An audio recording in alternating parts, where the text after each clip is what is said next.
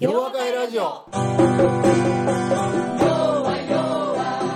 さんこんにちは。そしてこんばんは。今日も洋和会ラジオをお送りいたします。洋和会ラジオは問題解決を学んだ世界中に広がる1万人の皆さんと斉藤先生をつなぐ心と心の架け橋です。この番組のホストは斉藤健一先生。そしてお相手するのは私ユッキーです。それではそろそろ始めたいと思います。皆さん、こんにちは。そして、こんばんは。斉藤先生、今日もよろしくお願いいたします。よろしくお願いしますはい、今回の洋和会ラジオもオンライン、ズームでの収録です。私は自宅の部屋から、斉藤先生は東京のオフィスからの出演です。はい斉ね藤先生、はい、ズームでの収録ももうね、今年ずーっとズームでやってきてますけれどもね。はい、だんだん、あの、だいぶ慣れてきましたね。最初ぎこちなかったんですけど、まあそうやけどねうんはい、先生今日素敵ですもんね。はい。でちょっといつものスーツのネクタイやけどはい。ちょっと雰囲気変えたろうと思ってああですね、あの、とても素敵な、あの、先生のね、あの、後で写真を見ていただければとえおおきにおおきにはい。はい。ですね。4月7日の緊急事態宣言が出されてからもう10月7日超えて半年以上経ちましたけれども、そうやねはい。リモートワークやズームなどのオンラインでのこういうね、ミーティングですとかうん収録というか、新しい習慣というか、普通の生活の一部として定着してきたような気がしますね。うんまあ、ニューノーマルっていうところですかね。そうだよなはい。もともとノーマルでなかった人どうしたらいいんやろうと思ったりもするんだけどなまあ、そうですね。それはそれでまたね、ややこしいこと言わん方がいいなマスクしたり、こう、フェイスシールドしたりとかね、ノーマルな生活かもしれない。はい。はい。10月になってね、通常の業務形態に戻ったところもね、多いようですけども、先生のオフィスもほぼもう元の通りに。いや。そんなことないよ。あのー在宅が結構多いね。そうですか。うん。はい。在宅で、じゃあ、リモートでそうそうそうそうそうね。はい。一応みんな仕事してるんちゃうかなと思うんやけどようわかりませんあうんそこの確認は別にやったりやるそんなんせえへんもんなあそうですよね。もうどっからでも連絡してくるから、うんメールが、うんメールでね。自立ね、してらっしゃいますしね。はい。ねはい、でも先生のお仕事はね、あの熱意だとかこう情熱といった熱を伝えるのもね、重要な要素ですから、直接お客さんに会って話すこともの意味も大きいですよね。いや、もう絶対大きいね。はい、うんやっぱりそうですよね。セミナーとかもされてるんですよね。そうそうそうそうんまああのね、あの全てリモートで完結するっていうのはななかなかね難しいですけれども、う。うん。私もあの人に会うことって、まあ、大大事なんだなっていうのを私ずっとあの4月から1日しか出社をしていないのでずっとリモートワークなので 1日の出社も荷物を取りに行っただけっていうところなので本当に、辛いな。はい、人と会うのがもう大切だなっていうかもうだんだんうん人と会えなくなってきましたね。そうやろ。僕なんか会いまくってるで。ね、そうですよね。あの、割と普通にこう外出かけたら皆さん普通にしてらっしゃるんですけど、私ちょっとビクビクしております。はい。そうやな。はい先生ともね、リモート収録が続いているので、また近いうちにね、お会いしたいね。ね。はい。そうそはい。ということで、今回の洋和会ラジオも私と斉藤先生、それ以外のスタッフもズームでつなぎながらお届けしていきますので、では斉藤先生、今日もよろしくお願いいたしう。ます。はい。よろしくお願いします。はい。では今回は Zoom ならではのゲストをお迎えしています。九州からご参加いただく解決したろうさんで、先ほどからね、待機していく、あの、待機してくださっていて、あの、すごくリアクションがこのリモート越しで面白いので、あの、これ大事やな。はい、大事ですね。リアクションを大きくっていうのは大事ですね。なるほど。笑ってしまいそうでした。はい。なるほど。はい。というわけで、あの、先ほどから待っていらしたので、では早速ですけども、解決したろうさんに簡単に、あの、自己紹介をお願いいたします。はい、あの、こんばんは。福岡のあの、解決したろうでございます。はい。あの、はい、よろしくお願いします。お願いします。まあ、あの、斉藤先生との出会いは、あの、昨年ですね、九州アジア経営塾みたいなのがあったんですよね。で、それの、あの、はい、えっと、昨年学ばせてもらって、その中で、あの、問題解決の、あの、講義がですね、えっと、カリキュラム化されて、まあ、そこでの出会いがきっかけになります。で、先日も、あの、あの、福岡にお越しになられた際にですね、あの、お声かけいただきまして、あの、その説はごちそうになりました。ありがとうございましたあの所属の方はですねあの九州の某インフラ会社に勤めております。はいでまあ、経歴としましてはあの、まあ、ちょっとそこの会社の純粋培養ではなくてですね、まあ、結構そのグループ会社ですとかあとはまあその、まあ、内閣府のだ外郭団体ですとか、まあ、結構そのいろんなところに出向ですとかそういう経験はさせていただいているんで、まあ、あの外の体験談とかも結構こう豊富に持っているっていうのが、まあ、私の強みの一つであります。でその中でまあ今一つその自治体さんとかとですね、まあ、包括的な提携とかを結んで、まあ、いわゆる地域の活性化、まあ、地方創生、まあ地域を元気にするような活動に、まあ、今あの取り組んでいるところでございます。はい。ありがとうございます。はい、福岡ご出身ということで、私もね、あの福岡出身なのです。今日はすごくあの楽しみにしておりました。はい。でもあのこのねコロナでなかなか帰れてないんですけれども、九州というか福岡はいかがですか？最近？最近はですね、はいまあ、あの一時期はすごくこうコロナも福岡危ないぞみたいな報道もなされててですね、はい。あの九州の中ではまあ福岡からは絶対来てほしくないですとか 福岡に行くなみたいなそういうやっぱあの流れがあったんですけれども、まあ、最近ようやくちょっと、まあ、この後どうなるか分かんないんですけど今はちょっと落ち着いてきてましてですね、まあ、少しこうあの通常の状況にこうも戻りつつあるようなそういう雰囲気は街の中では感じ始めました、まあ、そんなところです。はい、ありがとうございます。そうですね、九州確かに多かったですもんね。あの私も帰ってくるなと言われましたけど、私たちも出れないってあの両親が言ってました。はい、うんそうですよね。はい。では早速ですが、ちょっと先ほどもありましたけれども、そういうところなんですかね。あの地域の地域活動をしているっていうところなんですけれども、早速あの質問の方をお聞きしたいと思います。では質問の方お願いいたします。はい、あの質問の方はですね、やはりこうあの今その地域があ企業がですね地域活動をその実践していく上で、まああの大切な考え方ですとか、まあなかなかその地域というとそのいきなりはやっぱりお金につつながら収益にはつながりにくかったりとか、まあ非常にこうまああの中長期な視点での取り組みが必要となる中でですね、やっぱりその会社の中でそういうのを進めていくためには、まあ経営層にこうやってみようですとか。あそういうこうなんかなあと思われるような正しい提案の仕方みたいな、まあ、そういったものについてちょっとアドバイスをいただければなというふうに思います。よろしくお願いいたします。はい。そうですね。今の質問、はいちなみにこれあれやなこのズームって、俺ここで一生懸命さ前こうカメラ見ながらなちゃんと喋らないとあかんと思って関係ないねんなはい。これラジオやもんなあそうかそうですね。あーはい。まあ体崩しててもいいねんなあそうです、そうです。あリラックスして喋っていただければと思います。なるほどなるほど。あの今の方のね質問ってこれかなり難易度が高くてね難易度高いですね。はいいやいやあの まあ今までどんな人生歩んだらいいでしょうっていうのも難易度高かったんやけど やんってねかなり難易度が高いね、はい。で特にあの、まあ、先ほどインフラっていう話で、まあ、地域のこう活性化もやらなきゃっていうようなことをはい。話すと、はい。あ実は今の話2つのことをこう聞いてはってね1個が、うん。まあ、どういうような考え方でそのいわゆるビジネスモデルをどうしたらいいのか。うん。地域の活性化を促すためのビジネスモデルをどう考えるかやな。でもう一つはそのことを会社のはいいわゆる意思決定者にどのように伝えていったらいいかってこの2つの話されてるんやと思うのね。はい。それであの最初のところでね僕はあの僕のこの地域の活性化っていうのは大事なことだと思っててね。で特にあの僕ら問題解決という考え方を学んでてそれで昔も僕が本を出してるダイヤモンドの人なんかの編集長さんあたりの人も言ってられたんやけどね。はい。あの東京からなんとなくその都会的な人たちがね地方に行って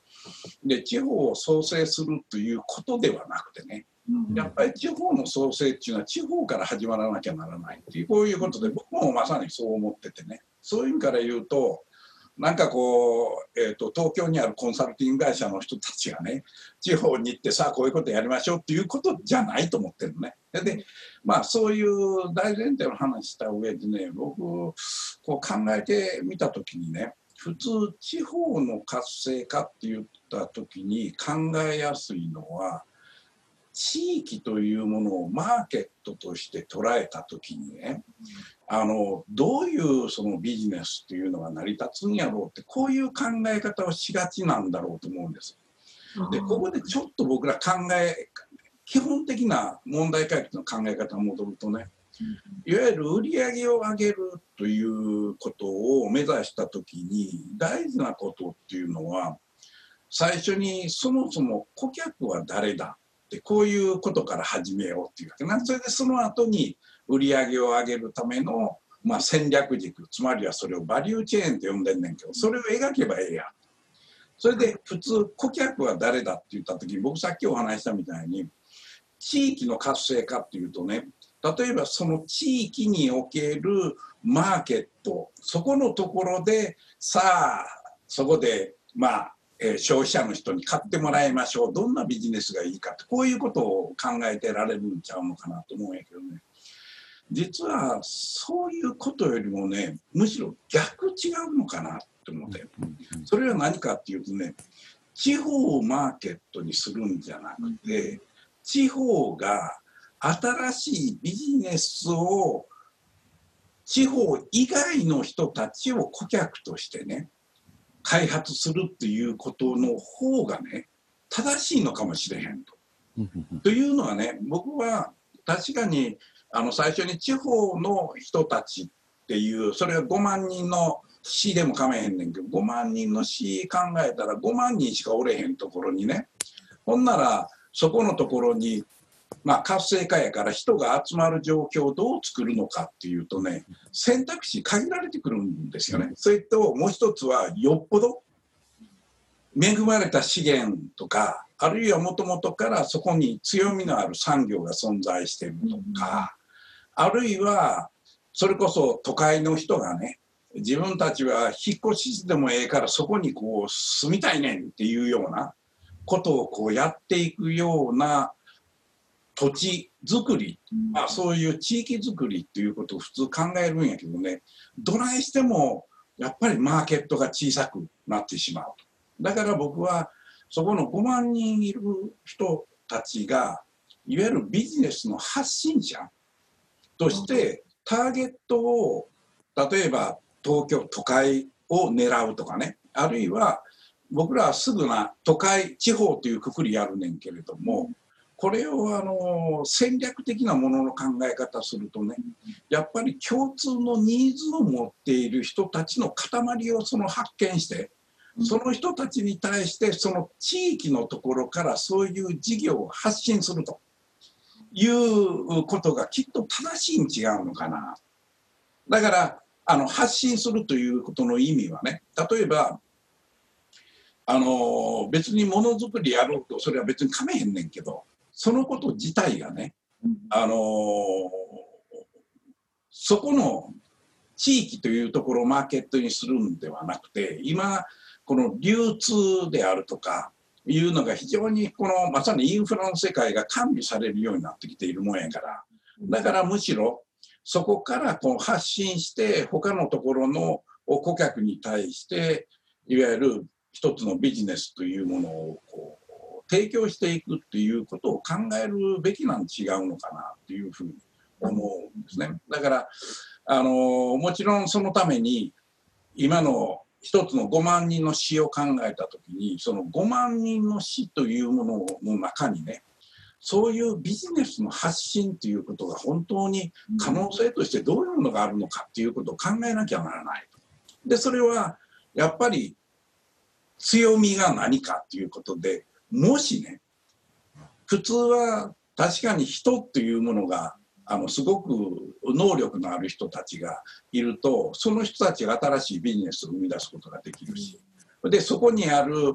いわゆる自然の恵みであったりあるいは産物というものをどういう形に変えることによって他のマーケットに対してね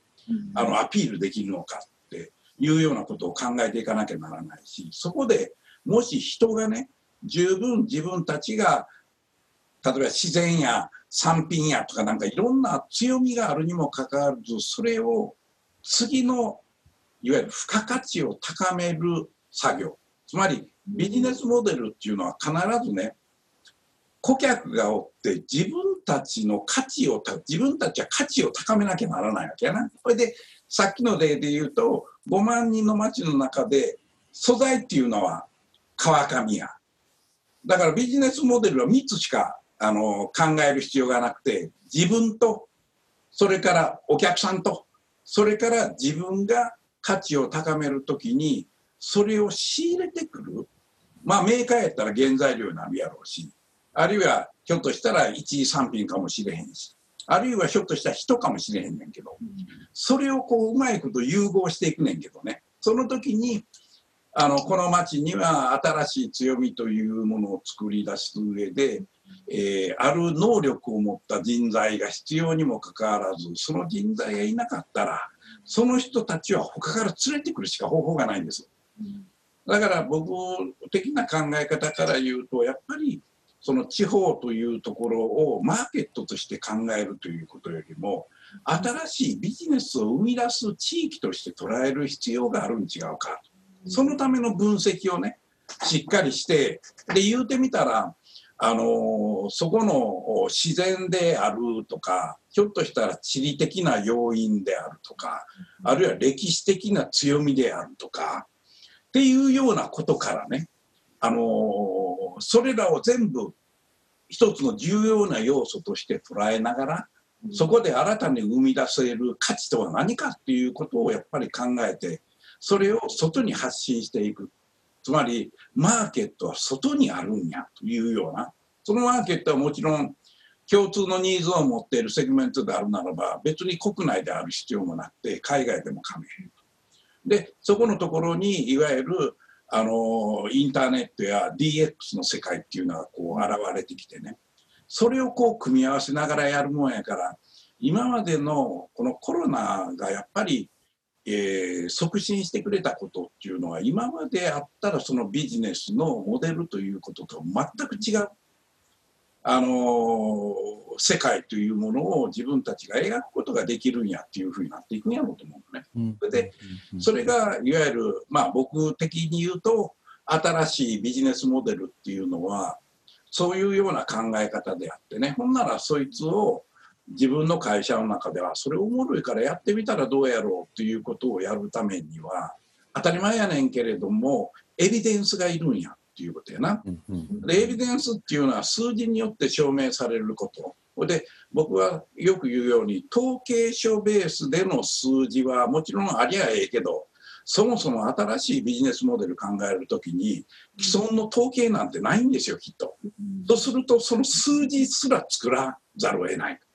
で数字を作るっていうのはこれはインタビューしてその後あのインタビューで分かったことをアンケートによって数字を作るっていうのが普通上等手段なわけやな。だから数字を作って数字による検証とそれからもう一つねあの説得力を持つってまあこれは僕らのコンサルティング活動であのよく分かってたことやねんけれどもそれはね対象とするお客さんの声なんですよやっぱり。だから自分たちがこの地域から発信する新しいその事業モデルというものに対してその対象とする顧客の人たちに対してね、まあインタビューした上でアンケートするんやけどその人たちがどんなことを言うてるのかっていうね。まさに「わそれは面白いぞ」とかね。まさに支持者が結構いるっていうようなことがすごく大きな説得力を持つということになるんやろかな。それで僕はあのまあ問題解決という考え方を教えてるもんやからその時になんか普通のこう役所的なね分厚いものを作る必要は全然なくてやっぱり自分たちが言いたいこと伝えたいことこういうことであってそれをなぜそれを進めるかなぜそれをやらなきゃならないのかっていうのはこの3つによって証明できるんやっていうようなまさに結論中心の考え方っていうものをねそれこそ10枚20枚作ってでそのことをちゃんとこう伝えていくということじゃないのかな。でまあ僕的に言うとねあのそういうふうなプレゼン資料を作るっていうのはもちろん当たり前のことやねんけどそれ以上にねやっぱり仲間づくりなんだろうな。だから自分の仲間になる直属の上司はやっぱり仲間にせなあかんやろうしそのなあの直属の上司とさらにその上の人をまた仲間にするためのね、あのなんやろな。時々は飲み会やるのかもしれへんしなんかそういう夢をこう語り合うような機会があるっていうのでもええしね。うん。それであのこのコロナ禍の中における Zoom による良さっていうのはあのある統計なんか見てるとね今までなかなか社内で調整して、えーとまあ、インタビューするミーティングさせてもらう機会っていうのをこの Zoom になった途端すごくね成功確率が高まるみたいなのね。つまりみんなもあの在宅で仕事してたら今までの早歩きっていうのは関係あれへんから。基本的には階層っていうのは関係なくなってしまうもんやから誰々さんっていうのは誰々さん今度こういうことでミーティングしたいんですけどってズームでやらせてください。何時から30分だけ時間くださいって言うとねそこでつながることができるっていう非常にこう便利なことが起きてきてるんでね。そういうやり方による人の巻き込みということもあのこのコロナのところで学んだことになるやろうしね。そういう新しいあのビジネスのやり方っていうのをやっぱりこう伝えていくっていうことが大事なんじゃないだろうかなと思ったね。だからあの今回のあの質問をしてくれてるなんや問題解決新海ややったかそれ何やったっけ？解決したろうさんですね。あしたろうか。したろうじゃなくて問題出したろうやんかみたいなな。まあしたろう すいません。さ、まあ、そういうあの、えー、と考えをね自分で、えー現実の場面でいろいろ持っておられるからだからこれは非常にいいある意味このコロナの中でのね仕事のやり方を見直すという意味において非常にいい投げかけをしてくれたと思うんです。だから今まであったなんかこのマーケットを探すってマーケットここにマーケットがなきゃ産業が成り立たないっていうなんかそこのマーケットじゃなくてそこがやっぱり新しい価値を生み出していくようにねすることがきっと大事なんだろうっていう気がするな。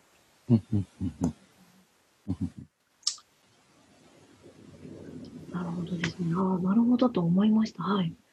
マーケットを探していくんではなくて、新しいビジネスを生み出していくっていうところ。生み出すんやと思う。はいはい。で、あの、地方ならではの先生もおっしゃってましたけれど、強みいろいろあるので、そこを地域だけのマーケットでどうにかするんではなくて、そこに付加価値をつけて持っていくっていうところですよね。そうそうそうそう。うんうん。だからなんかね、あの地方っていうのはどちらかというと昔からこう人が集まれへんねんとかね、はいあるいはあのいろんな大きな会社も来ないしって別にそんなん来んでええねんやんみたいなうんうんうんむしろ今あるものをどう生かしてねそこから新しい価値をどう生み出すかっていうことをしっかり考えるっていうことがねはい、やっぱり大事なことになってきたんやろな。そうですね。はい。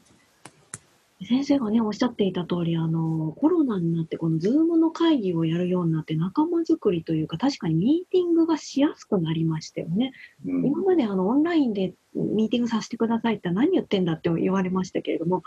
今ね、いいです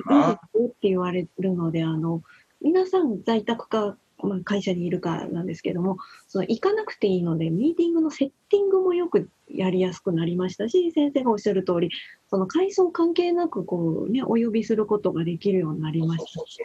はい、今日のようにね、あの、九州の方もの意見もちょっと聞いてみようかって言って、つないでみようっていうのもすぐね、できるね。ので、はい。確かにコロナの中で、この仕事のやり方が変わるっていうのは、すごく、あの、いい面として活かせていけるなって思いますね。うんうんうん。なるほど。あとね、あの、どう経営層の方に提案していけばいいでしょうかっていうご質問がありましたけれども、あの、説得力のあるね、資料を作るにはエビデンスをやっぱり作らなきゃいけないっていうところもそうそうそうなるほどと思いました。私もいつもこうまだ早いとか言われるんでね。あの、それでね、僕はエビデンスの時にね、ええあの、いつもこの感動させるとか、驚きを持たせるような内容でなきゃならない。っていうことは、あの、それを受け取る人にとって新しいことが散りばめられてないとあかんね。なるほど。今まで言い古されたことはね、何ら興味がないわけよ。うんだからまた、え、そんなことってあるのか？って、あ、それはおもろいかもわからへんねっていうようなことを。だから、なんかそこなんだよな。だから、まあ僕、僕がもしそういうことに取り組むとしたら、まあどっかこう詩を思い浮かべたときに、そこの分析をやっぱりしっかりやるんやろうと思うね。どういうものがネタとして使えるのかっていうね。で、そこのところにその付加価値を生み出していくための方法っていうのは、うんおそらく何通りも考えれる。うんそこがまさにね、考える人間の、うんあの、価値を出せるところなんだろうと思うかはいな。そうですね、はい。問題解決を学んでいる、学んだ、ね、我々しかできないところですもんね。そうやね。つけていくっていうところがそうですもんね。はい。うんうんうんうんはい。解決したろうさん、解決しそうでしょうか？はい、ありがとうございます。大変、あの、示唆に富んだ内容で、あの、参考になります。で、また、ちょうどコロナでですね、コロナのお話もありましたけど、コロナで特にこのち地域、地方の方に、若者の方が逆にですね、こう注目して、あの、中央の方から地域に入ってきて、自分らしい生き方をしたいみたいな、そんな流れとかも出てきてますので、そうだなええそういったところもこううまくこうなんかな融合させながら新い。しいその先生が言われたようなビジネスをその地域から生み出していくようなこともできればなと。だから単純にね、人が来て、そこで消費が増えるっていう世界じゃないと思うね。ねね。その人たちは新しい価値を生み出して、それを外にこうんう発信していかなきゃならないっていう役目を担うことになるからね。そうですね。だからそこをどう捉えていくかっていうことやろうな。ええなるほど。ね、はい。ね、本当にあのコロナでこうせ海外に行けなくなったりあの行き来ができない反面こういうリモートでつながれることで私ああって先ほど思ったのはその都会の人を呼び込むとかいうところではなくて、えー同じあの共通のニーズがあるセグメントにアピールできるあの国内だけじゃなくあの地方の都市同士とかではなくて近隣の人を取り込むとかではなくて世界に発信していけるっていう形になったのはコロナのやっぱりうんあのすごく良かったところかなとは思いますね。はい、行けない代わりにもう逆につながれるんだっていうところが。うんはい。そうですね。そこは私も同じようなことをちょっと感じまして、今まではそのマーケットとして見るなで、やっぱそれを広げようとするとどうしてもやっぱこう九州域内をベースに考えがちだったんですよね。はいしかしながら今日のお話でやっぱもう少しこうグローバルにといいますか、そういったところで視野を広げてこう考え直してみるっていう大切さというのをすごくあの感じました。ありがとうございます。Yoa, yoa, yoa, yoa, I will be with you. 大きな輪になる。いつもついて合う。洋和会ラジオそれでは皆さんまた次回お耳にかかりましょうお相手は斉藤圭一先生と私ゆきでした大きな輪になる。